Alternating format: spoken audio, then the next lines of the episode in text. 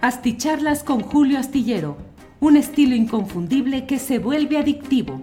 Un análisis inteligente y profundo para entender los entretelones de la política mexicana. Hey, it's Ryan Reynolds, and I'm here with Keith, co star of my upcoming film, If, only in theaters, May 17th. Do you want to tell people the big news? All right, I'll do it. Sign up now and you'll get unlimited for $15 a month in six months of Paramount Plus Essential Plan on us. Mintmobile.com slash switch. Upfront payment of $45 equivalent to $15 per month. Unlimited over 40 gigabytes per month. Face lower speeds. Videos at 480p. Active Mint customers by 531.24 get six months of Paramount Plus Essential Plan. Auto renews after six months. Offer ends May 31st, 2024. Separate Paramount Plus registration required. Terms and conditions apply if rated PG. I'm Sandra, and I'm just the professional your small business was looking for. But you didn't hire me because you didn't use LinkedIn jobs. LinkedIn has professionals you can't find anywhere else, including those who aren't actively looking for a new job but might be open to the perfect role, like me. In a given month, over 70% of LinkedIn users don't visit other leading job sites. So if you're not looking on LinkedIn, you'll miss out on great candidates like Sandra. Start hiring professionals like a professional. Post your free job on linkedin.com/people today. Hola, buenas noches, buenas noches. Hoy es el martes 16 de mayo de 2023. Le doy las gracias por acompañarnos en esta videocharla astillada correspondiente al martes 16 de mayo de 2023. Gracias por estar aquí desde diferentes partes del país y del extranjero. Mire, Claudio Alberto Palmas nos saluda desde Pittsburgh. Muchas gracias, muy amable. Y Arturo GM nos envía saludos desde Orizaba, Veracruz. José Baltasar Zul Zum desde Cancún. Y así vamos avanzando en todo lo que hay en esta ocasión. Muchas gracias a todos. Gracias. Miren, aquí está Palomita Blanca desde Torreón, Coahuila, mi tierra natal. Muchas gracias. Saludos. Martín dice, Julio, ya llegué. Y así están eh, los diferentes eh, compañeros, compañeras que van llegando a esta transmisión. En primerísimo lugar llegó hoy Mónica Norma Rojas Hernández desde Cholula, Puebla. Segundo lugar, Seven Guest. tercer lugar, Xochil Palacios Castillo. Luego Luis Barria desde Jalapa. Sebastián Enríquez, like número uno. Sebastián, saludos. Em, eh, Julián Mercado, se nota que Morena no tenía ganas de ganar Coahuila, igual el Estado sí está en la mejor situación, sí está en mejor situación que otros. Bueno, pues muchas gracias. E Oficina Peralta, muchas gracias a quienes nos acompañan en esta ocasión. Gracias como siempre. Y bueno, hoy hay información, pues información complicada en el terreno policiaco de nota roja, pero que la nota roja cada vez más es la nota definitoria de muchos terrenos de lo político. Y bueno, pues en esta ocasión eh, se ha informado por parte de la Fiscalía General de Justicia de la Ciudad de México que se ha descubierto un cuerpo que corresponde a las características o coincide con las características de Leslie Martínez Colín. Por otra parte, fueron plagiados 50 migrantes en esta área difícil de Matehuala, San Luis Potosí, en su colindancia con Nuevo León. Ahí han eh, habido ya reportes de la propia autoridad eh, de Nuevo León en el sentido de que han eh, localizado algunos datos y estas personas que se encontraban pues en este tránsito, en este tráfico vehicular que es muy complicado en el área de Matehuala, que está verdaderamente caliente, caliente, caliente con estos grupos de eh, traficantes de personas y otras áreas del crimen organizado. Hoy en la mañana, mm, profesores de la Coordinadora Nacional de Trabajadores de la Educación se manifestaron de una manera enérgica, tirándole a violenta ante las puertas de Palacio Nacional, tratando de abrir, de entrar a Palacio Nacional. Fueron contenidos por policías capitalinos y en esencia eh, la protesta principal de esta eh, nueva presencia de la CENTE en la Ciudad de México ha sido el rechazo a la iniciativa del presidente López Obrador que había sido presentada en abril y en la cual se pretendía que el área de educación indígena pasara de la SEP al Instituto Nacional de Pueblos Indígenas. Eh, Luis Hernández Navarro, en eh, un artículo en la jornada publicado hoy, detalla con mucha precisión y con mucha puntualidad lo que habría de significar un hecho como este, que no es solamente un traslado de índole administrativa, transferir de un lugar a otros, sino que tendría muchas consecuencias, entre otras, eh, el hecho de pretender o de estar eh, tratando de desactivar y de trasladar a otras áreas con menos eh, posibilidades y con menos capacidad de acción en su terreno indígena, de estos profesores que han formado una parte esencial de lo que ha sido el movimiento de la CENTE. Ya sabe usted, simplemente recuerdo, una cosa es el Sindicato Nacional de Trabajadores de la Educación, siempre tenido como un líder, como un sindicato charro, eh, bueno, con peleas internas y con el Baester, a veces eh, cuando era ya eh, la lideresa o Carlos Conquitud peleando algunas cosas, pero de poderes de élite, manejando al estilo de los charros sindicales, esa organización, el sindicato más numeroso de Latinoamérica, se dice, y que después de la etapa del Baester Gordillo ha seguido con otro tipo de liderazgos parecidos, ahora muy cercanos o muy eh, acompasados con el gobierno de la Cuarta Transformación, como antes estuvieron con otros gobiernos o administraciones públicas federales. Bueno, eh, pues esta protesta eh, hoy fue desactivada luego una de una reunión de eh, casi cuatro horas o más de cuatro horas en la Secretaría de Gobernación, donde se acordó que en el próximo periodo ordinario de sesiones se va a cancelar, se va a retirar esa pretensión de, pretensión de transferir administrativamente el, al magisterio indígena de la SEP al INPI, al Instituto Nacional de los Pueblos Indígenas. Eh, también se acordó que el próximo 25 va a haber mesas de trabajo tripartitas para atender algunos problemas que han planteado los miembros de la CENTE. El presidente de la República, el presidente de México, fue muy cuidadoso, la verdad, eh, con expresiones muy cuidadas y muy congruentes, creo yo, en el sentido de decir que, bueno, que había mala información eh, y que, desde luego, un reconocimiento a la lucha histórica de la CENTE fueron los únicos que eh, resistieron eh, aquella eh, presunta reforma educativa impulsada por la administración de Enrique Peña Nieto con Aurelio Nuño como el principal orquestador. Y bueno, pues dijo el presidente de la República que ellos fueron los de la CENTE, los que aguantaron los garrotazos, los que mantuvieron la lucha y que por tanto él reconocía, él uh, reconocía la lucha de la CENTE y que no habría ningún tipo de represión. Y bueno, pues finalmente se desactivó esto que el propio Luis Hernández Navarro en la jornada calificó en el título de su columna, de su artículo de opinión, decía algo así como educación indígena, dos puntos, conflicto innecesario. Pues sí, un conflicto innecesario que afortunadamente hoy se ha acordado que va a quedar desactivado. Claro que falta eh, que se cumpla al 100%, pero bueno, ya está este paso adelante que es de ser reconocido. Por otra parte, bueno, sigue, estamos ya en la recta final de las elecciones del Estado de México y de eh, Coahuila.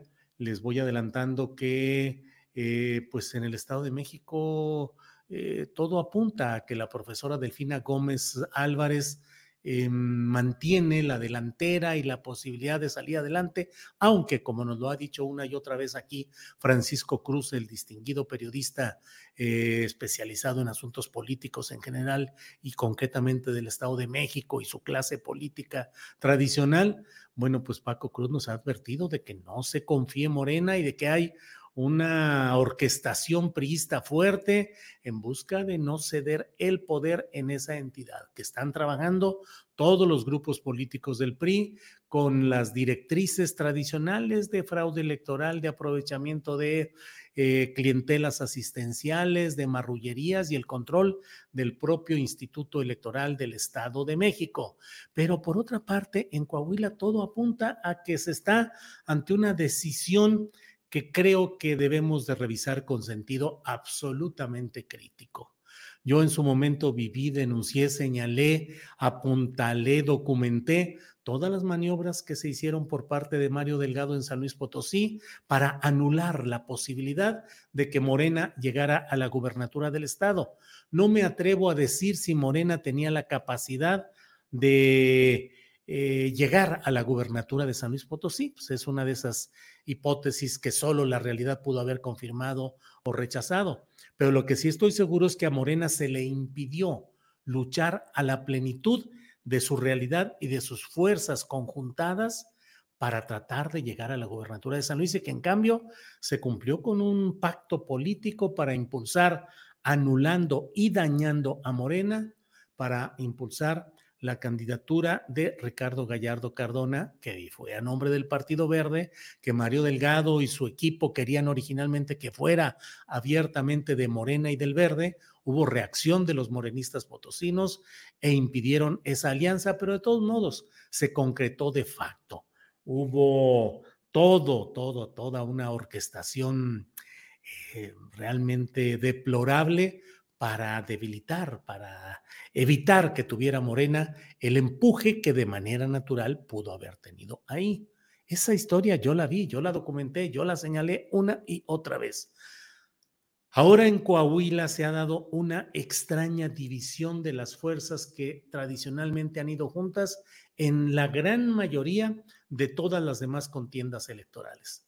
En Coahuila se produjo una circunstancia en la cual pues aparecieron Armando Guadiana con la etiqueta de monrealista, eh, eh, fundamentalmente como ganador de la encuesta interna de Morena y por tanto, eh, primero el coordinador en defensa de la 4T en Coahuila y luego ya formalmente el candidato a la gubernatura.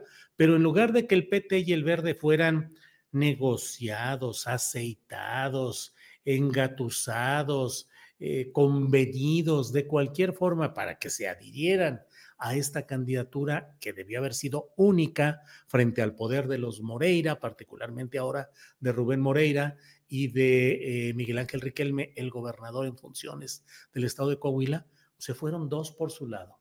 Ricardo Mejía Verdeja por el Partido del Trabajo, que siempre ha estado muy en sintonía con el obradorismo y con el PRD obradorista y con Morena obradorista, y el Partido Verde, que se fue también por otro lado eh, con Lenin Pérez, eh, pues también en una jugada extraña, con un tufo que desde un principio, algunos dijimos, entre ellos quien les habla, pues que sonaba como una jugada prefabricada con la cual se estaban creando las condiciones para que hubiera la ruptura, para que hubiera la división, para que se fuera cada quien por su lado, y eso favorecería al Partido Revolucionario Institucional.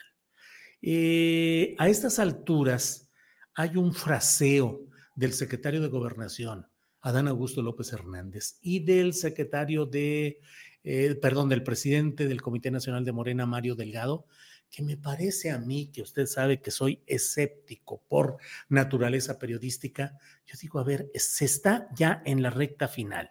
Cierto es que en términos jurídicos todavía puede resultar eh, improbable y de alguna manera menos redituable el que hubiera una declinación de un candidato por otro. Todavía, sin embargo, en política todo se puede hacer. Imagínese que hoy hubiera una declaración de Lenin Pérez, Ricardo Mejía Verdeja y Armando Guadiana diciendo, eh, hemos coincidido en que queremos impulsar el voto a favor de del que hubiera sido, del que haya sido, que tendría que ser o Guadiana o Mejía Verdeja. No nos, no nos metamos en ese detalle, que claro, es el principal de todo, pero que hubiera una comparecencia de los tres candidatos diciendo, en términos legales están impresas las boletas electorales, ya están ahí los recuadros, pero invito, el, que quedara en segundo lugar, invito a mis seguidores a que no marquen la cruz en el, en el recuadro correspondiente a mi candidatura, sino el de fulano de tal, que es con quien vamos a unir fuerzas. Y que eso lo digan los demás. Sí, jurídicamente, legalmente, no habría manera de que los votos que se den a favor de uno se puedan contar a favor del otro. Eso ya no. Pero una maniobra política válida que se ha dado en otras ocasiones, eso podría. A lot can happen in three years, like a chatbot may be your new best friend. But what won't change? Needing health insurance. United Healthcare Tri Term Medical Plans, underwritten by Golden Rule Insurance Company, offer flexible, budget friendly coverage that lasts nearly three years in some states. Learn more at uh1.com. Hiring for your small business? If you're not looking for professionals on LinkedIn, you're looking in the wrong place. That's like looking for your car keys in a fish tank. LinkedIn helps you hire professionals you can't find anywhere else, even those who aren't actively searching for a new job but might be open to the perfect role. In a given month, over 70% of LinkedIn users don't even visit other leading job sites. So start looking in the right place. With LinkedIn, you can hire professionals like a professional. Post your free job on linkedin.com slash people today. Sucedido. Y sin embargo, veo y escucho las intervenciones del propio secretario de Gobernación, que habla de traiciones y de habla de cómo se ha traicionado a la 4T por parte de quienes no están apoyando a Guadiana. Y veo y escucho al presidente Morena, Mario Delgado, que según mis eh, presunciones es el creador y el articulador y el orquestador de toda esta división propicia para el PRI y que están diciendo, este, es que no soportamos la traición, es que son traiciones y son títeres y esto no puede haber y cerrando la puerta a cualquier eventualidad que de por sí, de por sí es poca, es breve y sin embargo pegándole duro a esas posibilidades, acusándose a estas alturas de traición, pues puede suceder cuando se tiene una delantera, cuando se tiene una expectativa electoral valiosa, pero la verdad es que en Coahuila el que no se unan y el que sigan diciéndose este tipo de cosas y que no se haga un esfuerzo final extremo, eh, vigoroso, presionante entre fuerzas políticas, pues parece preocupante. El propio Mario Delgado ha dicho ahora, eh, pues la alianza con el PT y con el Verde está en veremos para lo nacional luego de lo que ha sucedido en lo estatal. No creo yo que realmente vaya a llegar a tanto. No hay una obligación ni del PT ni del Verde para ir en todas las elecciones juntos y menos en elecciones estatales. Pero pues la verdad es que resulta preocupante, llamativo, enigmático el saber qué fue lo que se hizo, por qué se hizo y cómo se hizo en Coahuila, donde a fin de cuentas se está abriendo el camino para que pues para que el PRI siga adelante en esa entidad. Bueno, bueno, bueno. Véanme, otro San Luis, pregunta Mayela Palacios, pues eh, pareciera nada más que en San Luis fue para conseguir que ganara la carta que Morena realmente quería, que era Ricardo Gallardo, que había hecho una movimiento político con el cual desfondó a la bancada de diputados federales del PRD. Él era el coordinador de los diputados federales del PRD y renunció al PRD, no se pasó a Morena, pero votaron a favor de Morena y desde entonces hubo un pacto político que luego le fue pagado puntualmente, pero ahí había un proyecto en el cual hoy podemos ver a Ricardo Gallardo firmando desplegados junto con los gobernadores a favor de la 4T. Es decir, Ricardo Gallardo, aunque formalmente es del verde, antes fue del PRD, bueno, Gallardo está ya aceptado, asumido como un gobernador 4T, pero en Coahuila, ¿qué? Al gobierno del PRI, a Manolo Jiménez, lo van a asumir como propio y a los Moreira y a Riquelme, o qué es lo que se jugó en todo esto.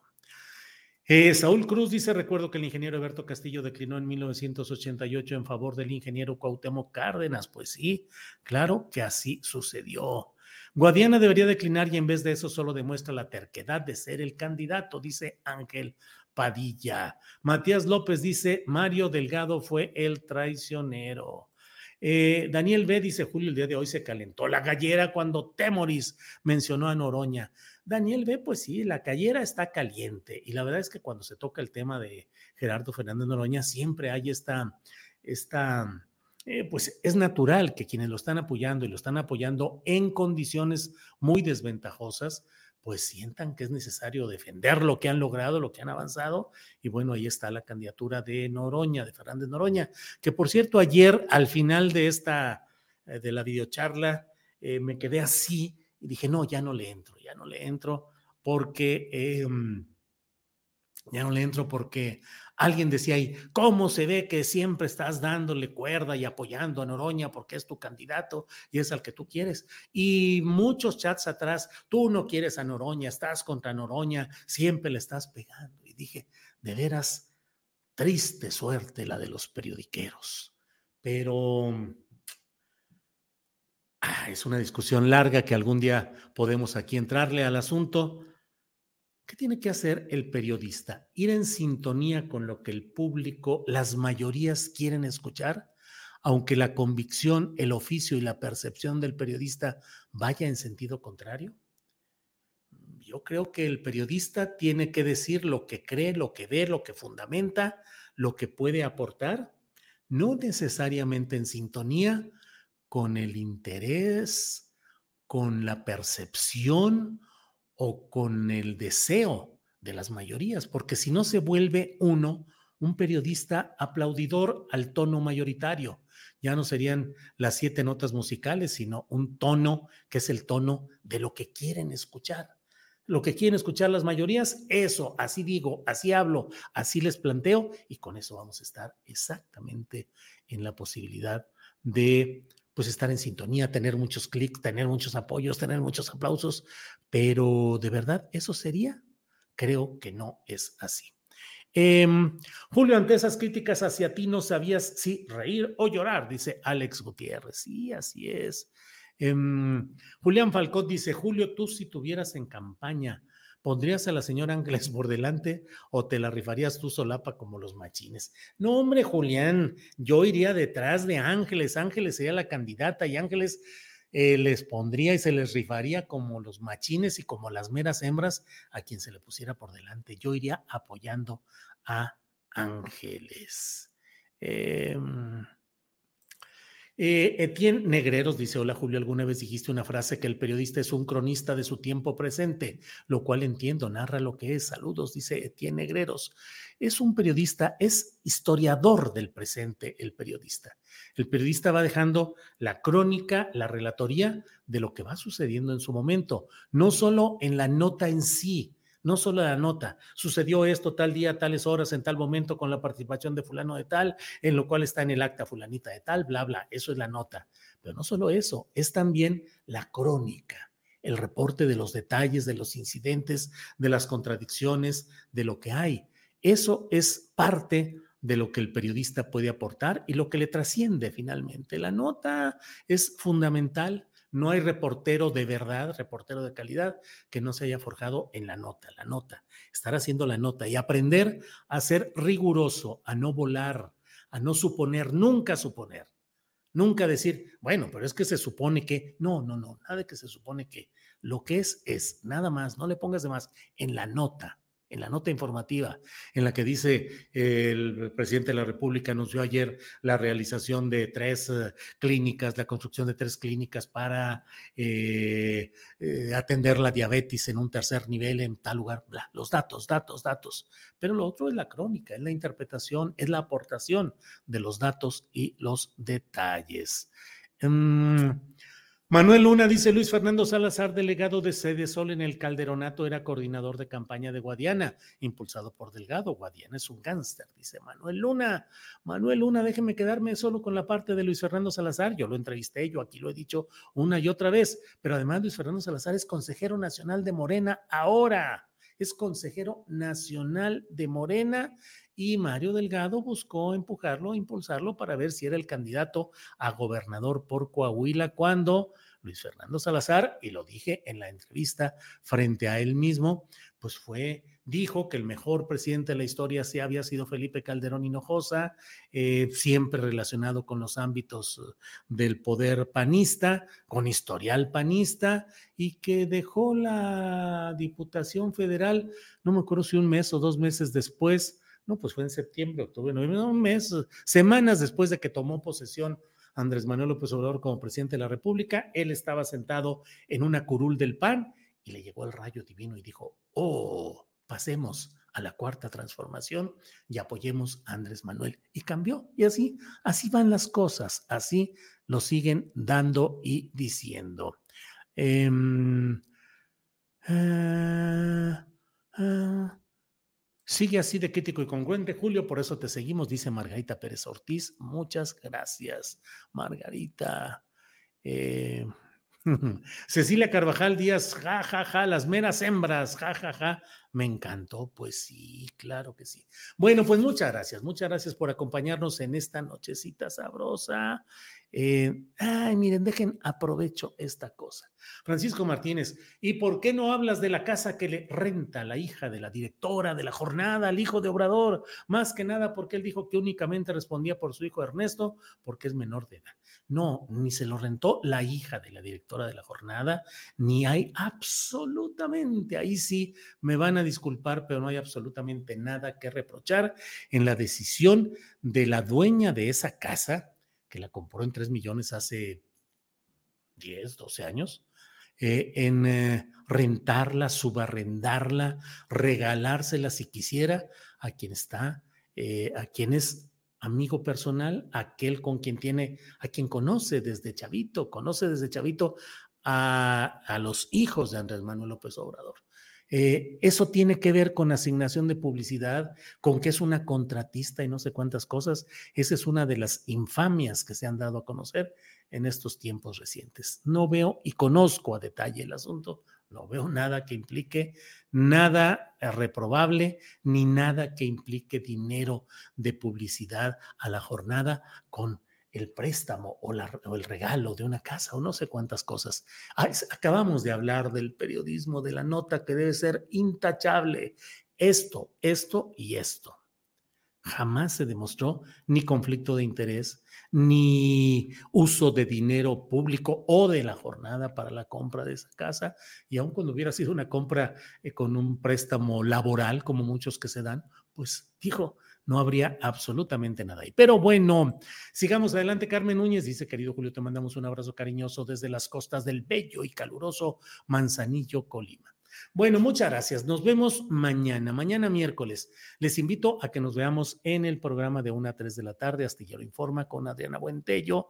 Ahí les voy a comentar acerca de un periodo, en un paréntesis que voy a hacer, pero mañana lo platicamos ahí con más detalle. Eh, por razones personales, familiares, de reflexión eh, y también de, búsqueda de una mayor salud. Mañana comentamos eso y también mañana en, las en la noche les comento de cómo vamos a estar estos días siguientes en esta videocharla astillada. Así es que gracias, gracias. Salvador Oro. Dice Julio, ¿ya hablaste de la propiedad millonaria de Luis Crescencio Sandoval? Sí, Salvador Oro, hablé oportunamente. Lo hablé ayer inmediatamente al iniciar el programa de 1 a 3 durante unos ocho minutos, di mi punto de vista claramente y eh, lo toqué ayer en la, bueno, en la columna astillero publicada hoy, en la parte final. Así es que yo no tengo nada que ocultar ni nada por el estilo por ahí. Erendira Matamoros nos envía un apoyo económico. Muchas gracias. Muchas gracias por todo y eh, seguimos en contacto. Nos vemos mañana. Buenas noches. Gracias. Para que te enteres de las nuevas asticharlas, suscríbete y dale follow en Apple, Spotify, Amazon Music, Google o donde sea que escuches podcast. Te invitamos a visitar nuestra página julioastillero.com.